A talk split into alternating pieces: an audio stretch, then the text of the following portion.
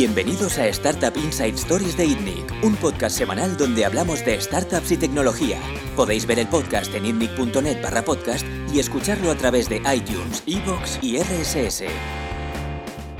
Buenos días, hoy tenemos con nosotros a Antonio García Martínez. Eh, Antonio, como tu presentación es un poco larga, voy a dejar que, la hagas tú mismo. Eh, hoy vamos a hablar un poquito sobre, sobre bueno, la vida de Antonio, que da para muchísimo, y nos vamos a enfocar en el debate un poco que hay de actualidad respecto a Facebook, la privacidad, Cambridge Analytica y un poquito todo lo relacionado con cómo manipular elecciones desde las redes sociales. Muy bien, ¿dónde empiezo con el resumen? pues por el principio. En mi caso era, era estudiante de doctorado en física. Nada, me enloquecí y, y, me pillé un trabajo en Goldman Sachs como lo que se llama un quant, o sea, básicamente calculando los derivados de, de, crédito sobre el, el, año 2005. Entonces vi así el, toda la crisis financiera en Estados Unidos, vi todo el apocalipsis económico y hice la decisión que, que francamente, la, única parte de la economía americana que iba a sobrevivir, vamos, el, el apocalipsis, iba a ser el mundo de, la tecnología. Y yo sabía un poco así de, de, lejos, porque obviamente en Berkeley, que queda cerca de Silicon Valley, se conocía un poco el, primer tech boom. Y pues nada, me conseguí un trabajo eh, como um, research scientist en una compañía de, de tecnología de, anuncios de, publicidad, ¿no? que es todo, que es todo un, un, un niche en, en, el, en, el, mundo tecnológico americano de como que, nada, crear las tecnologías que crean las publicidades en, en Internet, ¿no? Y fue una, una, una, compañía dantesca, horrible, el CEO era un, psicópata, pero en fin, muy común. Pero ahí conocí a mis cofundadores y nada, solicitamos, eh, bueno, aplicamos a Y Combinator, un incubador conocido que creó compañías como Dropbox y Airbnb, etc. Y cursamos su, su llamado bootcamp su, curso de entrenamiento eh, de, startup. Y ahí nos, nos ocurrió, básicamente todos los errores y todas las tragedias del startup. Eh, nos hicieron una demanda legal, hubo problemas de, financiación, problemas entre los fundadores, todos, básicamente. Pero al cabo de 10 meses nos compró Twitter en un llamado Aquahire, ¿no? Cuando adquieren una compañía, pero de verdad lo que están haciendo es contratar a los empleados. Y la compañía fue un poco la entrevista de empleo, francamente. Y hay un poco de, drama que menciona en mi libro y me a Twitter cuando tenía 300 empleados y yo me fui a, Facebook cuando ya estaba un poco más avanzado cuando tenía 2.000 empleados.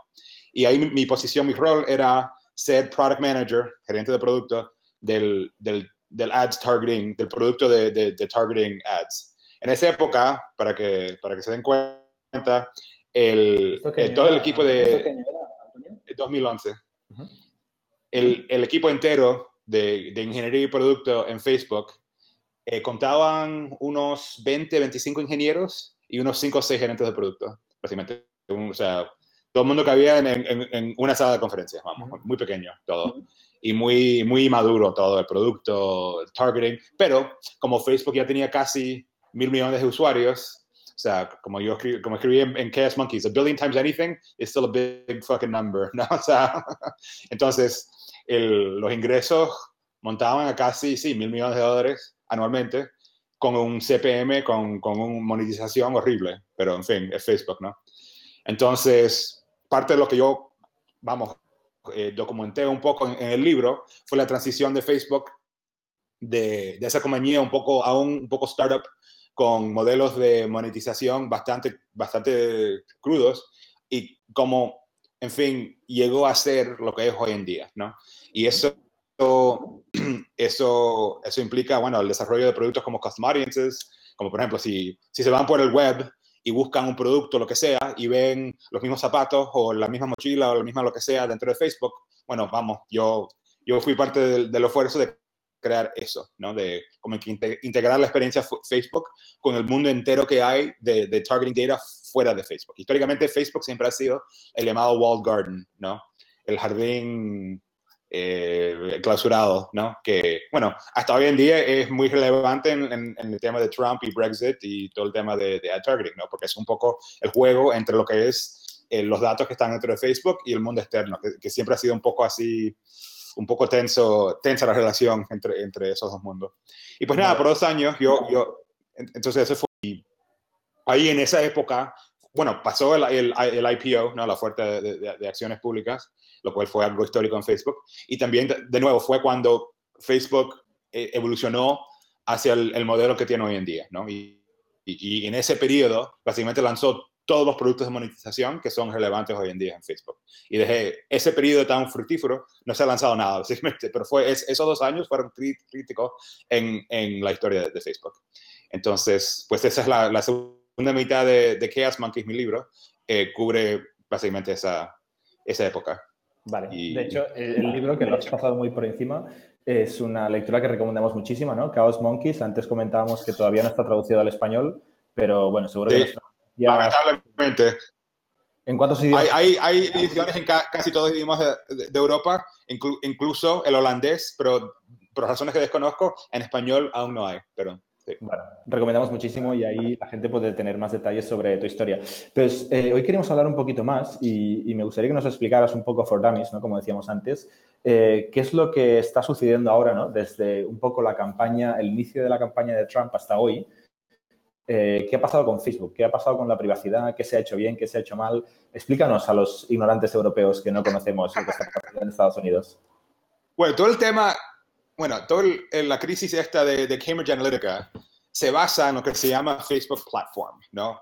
Y, bueno, como el nombre implica, el platform, la, la, platform fue una apuesta que hizo la compañía eh, en el año como 2011, 2012. Todo el mundo se, se acordará seguramente de cuando, por ejemplo, eh, hacías login en Spotify, ¿no? Con tu login de Facebook y eso compartía tal y tal, estaba escuchando, bla, bla, bla, ¿no? Y salía en tu feed, etcétera, ¿no? Y ese fue el gran plan de Candy Crush y todas las malditos, todos los malditos juegos que estaban spameando los muros. Por ejemplo, por ejemplo, eso, eso. Y ese fue, vamos, el, la apuesta que hizo Facebook de integrar, vamos, todas las acciones humanas en el web, integrarlos todos en una experiencia de, de Newsfeed. Bueno, que lanzó con mucha publicidad y en, en, el, en, la conferencia de desarrolladores que se llama F8, donde habló Zuck, etcétera, etcétera. Very big deal, ¿no? En Facebook. Bueno, en fin, no, vamos, que no, no tuvo éxito, fue básicamente un fracaso. O sea, a, largo tramo ya se, se, bueno, se notaba que nadie estaba usando Facebook Platform. Pero lo que te da es la oportunidad casi como con un, app móvil en tu teléfono, ¿no? Que tu, un usuario básicamente no baja, pero básicamente opts in, ¿no?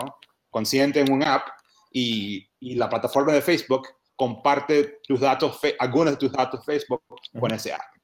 Pero al momento de esos datos irse del walled garden de Facebook, Dios sabe qué, qué pasó con los datos, ¿no? Y obviamente hay, hay, hay, un contrato y un terms of service entre Facebook y el desarrollador, pero en fin, Facebook no puede, básicamente no puede hacer nada, no, no, no, no hay manera de, de, regular los movimientos de datos. En, en, este caso lo que pasó fue un, un investigador en el Cambridge University formó un modelo, un, llamado Psychographic Model, que es un poco de terminología así, un poco pajuda así de marketing, pero lo que significa es, es un, un app que vía una serie de, de, preguntas intenta como hacer un perfil psicológico del, del, usuario, ¿no? Y como que proyecta tu personalidad en cinco dimensiones. Se llama el, el Big Five Personality Model, ahí lo puedes buscar en Wikipedia o lo que sea, ¿no? Y, y, y eh, se llama el Ocean Model en inglés, océano, ¿no? Que son tiene las dimensiones de openness, conscientiousness, extroversion, agreeableness, etc. ¿no? Y la idea es, bueno, te, te, proyectan las cinco dimensiones y después, vía un modelo, intentan como que, eh, no sé si se correlar, pero correlate, como es, es, esos rasgos psicológicos con eh, ser pro-inmigrante o, o, ser anti eh, eh, lo que sea, ¿no? O pro-Trump o pro-Brexit, lo que sea. Pero entonces, ya tercer salto, tienen que como que coordinar e, esa, ese perfil psicológico y reentrar en el sistema de advertising. O sea, hemos básicamente sacado datos del lado de, de platform, lo cual es ilegal y contra los términos de servicio, okay, let's, y reintegrarlos del lado de ads para, buscar a esa persona y montar una campaña eh, de, de, publicidad en, en, en, contexto de una elección. ¿no? O sea, tres saltos para re meterse en el, en el mundo de Facebook. Y pues nada, ese es el tema. Y, y, y obviamente tiene así, el, toda la historieta tiene toques así de, de, del malo de la película, ¿no? De James Bond, ¿no? Un poco el, el, el, investigador, una compañía un poco secreta que se llama Cambridge Analytica, que fue fundada por Robert Mercer.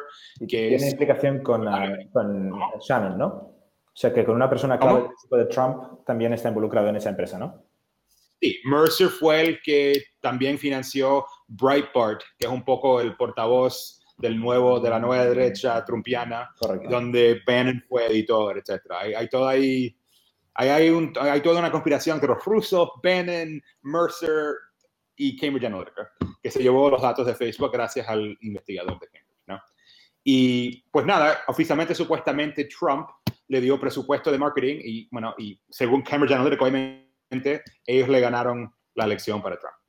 En mi opinión, obviamente, eso es un, un claim, una, una, un poco exagerada, vamos, pero, pero sí que también tengo una nota en Wired em, que sí que Trump usó, obviamente de manera muy inteligente y, y muy sofisticada, la plataforma de, de, de advertising de, de, Facebook. Eso sí, o sea, Facebook en, en, definitivo ayudó a Trump a ganar la elección, pero vía métodos que francamente no son Cambridge Analytica. Pero, eso pero entonces, si el, el, problema más grande fue que Cambridge Analytica eh, rompió un poco los Terms of Service de la Facebook Platform, ¿por qué se escondió Zuckerberg la semana pasada? ¿no? O sea, eh, ¿cuál, ¿cuál, fue la presión tan grave que, que, recibió Facebook a nivel de PR que tuvo que desaparecer Zuckerberg y Sandberg? Eso es un poco curioso, pero Zuck siempre ha sido un poco asocial, o sea, nunca cuando él raras, veces, raras veces la cara públicamente. Dentro de la compañía sí, él siempre hace un Q&A todas las semanas y todos los empleados pueden hacer preguntas y es muy, está muy metido y eh, eh, sí que da cara internamente, pero fuera de la compañía me parece que no. Y no sé por qué, pero no sé. Tiene esa mirada así de psicópata un poco, así un poco. El, el PR, como PR thing, no, no, me parece muy, muy bueno, de hecho. Y de hecho, le acaban, él acaba de, de rechazar la oferta de, de, de, Testify en el Parlamento británico. Ha dicho que no. Que, que, no va. Para Brexit. Eh, y que va a mandar... para, para, la conversación paralela al Brexit, ¿no? Sí, sí. Y que va a mandar Chris Cox, que es el, el, el Head of Product, y Mike Shrepp, que es el VP of Eng y antiguo gerente de Mozilla, en vez de, en vez de, de Zuck. No, pero sí, pero obviamente ha sido un catástrofe. No, no se habla de, de más que eso. Entonces, sí, sí, no, ha sido y es más que otra cosa, es la percepción de qué pasó, ¿no? En, de nuevo, me parece que en cuestión de la elección en sí, tuvo muy pocos resultados los esfuerzos de, de Cambridge Analytica. Pero en la percepción de algo, eso sí que... Ok. Eh, ¿Crees que todo el, el, movimiento de fake news, ¿no? que también desde la campaña de Trump se empezó a hablar muchísimo, eh, ¿Facebook va a conseguir ganarle la batalla o, o simplemente es un, es un hype que hay ahora y es un problema que no tenemos porque siempre ha existido? Lo de fake news me parece que sí, que es un problema es un problema así legítimo y auténtico. Y es mucho más difícil porque no hay, no hay una solución obvia, ¿no? En la cuestión de anuncios, en fin en cuenta, Facebook puede hacer lo que quiera, con, con, con lo que quiera con, con, lo, con los advertisers okay. y con los contratos y todo. Ahí no hay First Amendment, derecho de libre expresión ni nada. Ellos cierran o rompen lo que quieran, pero en lo que es el lado organic, no non-paid, no, o sea, no, no, anuncios, sino la plataforma en sí, es mucho más difícil por, por eso, ¿no? La gente se ha acostumbrado a un feed de, de, de ahí de, de, de, content periodístico de, que, que optimizado para tus gustos y eso ya ha sido el, el default. De como, por lo menos en Estados Unidos, la gran mayoría del consumo de, de media es por Facebook's feed. Todos los grandes, los periódicos, los medios, etcétera, básicamente de, de, del, readership, ¿no? del, del porcentaje de, inbound. Y eh, eso es un poco, es muy difícil cambiar. Lo, que Facebook ha hecho hace dos, hace dos, meses, anunció cambios en el algoritmo de Facebook, donde, del, feed, donde iban como que la importancia de como que eh, eh, de, periodismo en general, ¿no? Bring back the old Facebook, hacer el Facebook de entre amigos, las fotos, etcétera, y menos la polémica política sobre lo que sea, ¿no? Que deprime, la, la gente, en fin, en cuenta. Entonces, si, si Facebook se echa para atrás y como que abandona un poco ser el intermediario de todos los medios, igual es una solución, pero eso es como que coger un, una máquina de tiempo y volver al 2005. ¿no? Y tener un impacto en su negocio de, de advertisement, ¿lo entiendo también? Sí, bueno, sí ha tenido, sí, y ah, sí, eso fue un anuncio del, en el último quarter del de resultado financiero, que de hecho usage, que eso es como que la ley universal del, del, del mundo, que el usage en Facebook siempre aumenta, que no, de hecho, disminuyó un poco en el quarter pasado, lo cual tocó el, las acciones un poco. ¿Incluyendo sí. WhatsApp y Instagram o la plataforma solo el core de Facebook? Me parece que ellos no, ellos no separan los usage numbers de WhatsApp y separado de Facebook porque son tan... lo, que, lo que ellos citan es average time on site o average time on Facebook. Y eso me imagino que incluye todo. Sí. Vale, vale, vale. Muy interesante. Eh, oye, una, una, una, cosa que salió la semana pasada, estuvimos hablando aquí en el podcast de Cultural Fit y de repente hablamos también de Employee Handbooks y me acordé de un capítulo de tu libro y de una conversación que tuvimos un día sobre un pequeño libro rojo que te dan cuando entras en Facebook. ¿Nos podrías explicar un poquito hasta dónde se pueda, qué pone en este libro, qué significa y, y un poco toda la parte cult que representa? Sí, sí, Cultural Fit es interesante. De, hecho, hay una sección en, Chaos Monkeys donde menciona un poco el tema este del, Cultural Fit, ¿no? Porque en muchos de, los interviewing cycles, los ciclos de entrevista al, al, emplear o contratar a alguien, siempre hay como que alguien que menciona, ah, bueno, no hay cultural fit, ¿no? Y es por esa, esa puerta que se mete el racismo, el sexismo, el, el no ser como yoísmo, ¿no? De todo lo que es Silicon Valley, lo cual hay, lo, lo cual hay mucho en Silicon Valley. Por eso, por ahí se mete, ¿no? El, el, el llamado cultural fit. Pero en este caso, hay, hubo lo que se llama el Little Red Book, ¿no? Como el, el libro rojo de, de, Mao, que un día nos presentamos, habrá sido a principios de 2012, ¿no? Y Facebook siempre ha sido muy consciente como que de, de, de estilo así casi romano, de, de, la posibilidad de, de, de, como que envejecer o convertirse en un big company, ¿no? Así un poco eh, no tener así la, agresividad de un startup, ¿no? Entonces siempre ha, intentado de como que de, de, actuar en contra de ese proceso de, envejecimiento corporativo, ¿no? Entonces, una parte del esfuerzo fue el The Red Book, que intentó como que retratar un poco la cultura y un poco el, sí, el cult de Facebook de hecho, había, antes eh, eh, fue por un diseñador bastante, bastante conocido y antes lo tenía por, en su portfolio, pero ya lo quitó, no sé por qué. Pero, en fin, lo, lo puede buscar. Business Insider eh, hizo screen caps del, del, del Little Red Book y lo puedes leer. Y parece un poco absurdo, pero bueno, todo, todo de, lo, lo que sea, el rito que sea, la religión que sea, siempre parece absurdo si no eres adherente de la religión. Fuera de eso parece absurdo. Pero dentro del Facebook parecía lo más normal, normal, del mundo. Pero entonces sí, eso fue el cultural fit, ¿no? De, y es un poco este tema de, you know, la, la, última página, por ejemplo, era, if we don't find the thing, or we don't build the thing that replaces Facebook, somebody else will, ¿no? Esta noción de un poco, un poco, un poco de paranoia, francamente. Sí, sí. Sí, pero ese, ese es un poco el, el el tone del, del, Little Red Book. Yo, yo aún tengo mi, cap, mi, copia, de hecho. no la tengo aquí, pero la tengo en, en, mi storage. Muy bien. Y de hecho, me, me, acabo de acordar un comentario también que me hiciste una vez. Estamos hablando de Y Combinator, que te hacen una de las partes más famosas del proceso de, de, de aceptación es un vídeo de un minuto, ¿no? Eh, y el primer comentario que tú me hiciste sobre este vídeo es, es la manera más obvia de hacer un screening racial, sexista, sí, etcétera, pero... etcétera bueno, sí, pero es como en Europa. es lo primero que has dicho sobre, sobre cultura de empresa, ¿no? ¿Cómo? ¿Qué es lo primero que has dicho sobre, sobre la cultura de empresa, ¿no? Que es un eufemismo de, de preservar unos, unos estándares racistas, sexistas, etc. Eh, ¿Cómo se, se, puede tener cultura de empresa sin, o sea, evitando esto? Bueno, sí, sí, sí, de nuevo, o sea, acusan mucho a, al, al, tech world, ¿no? De sexismo, racismo. Yo, yo francamente, nunca lo, nunca lo he visto, nunca...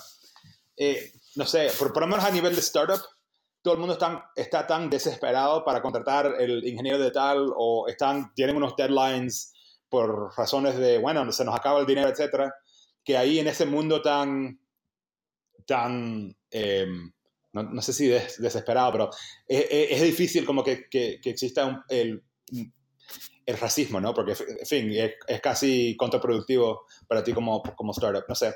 Igual sí, pero yo, de nuevo, yo nunca yo nunca he visto mucho ni racismo ni sexismo en el, en el mundo de tech, entonces, no sé.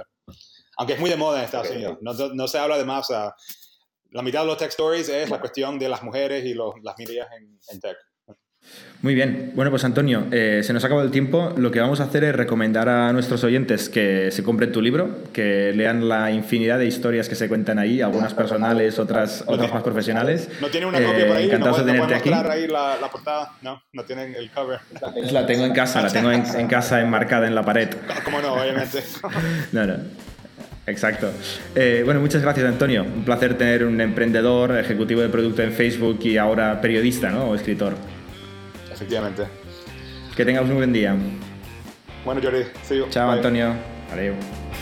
Suscribíos a nuestro podcast semanal en youtube.com barra iTunes, iVoox o RSS para no perderos ningún episodio. También lo podéis recibir en vuestro correo suscribiéndoos a nuestra newsletter semanal en itnic.net.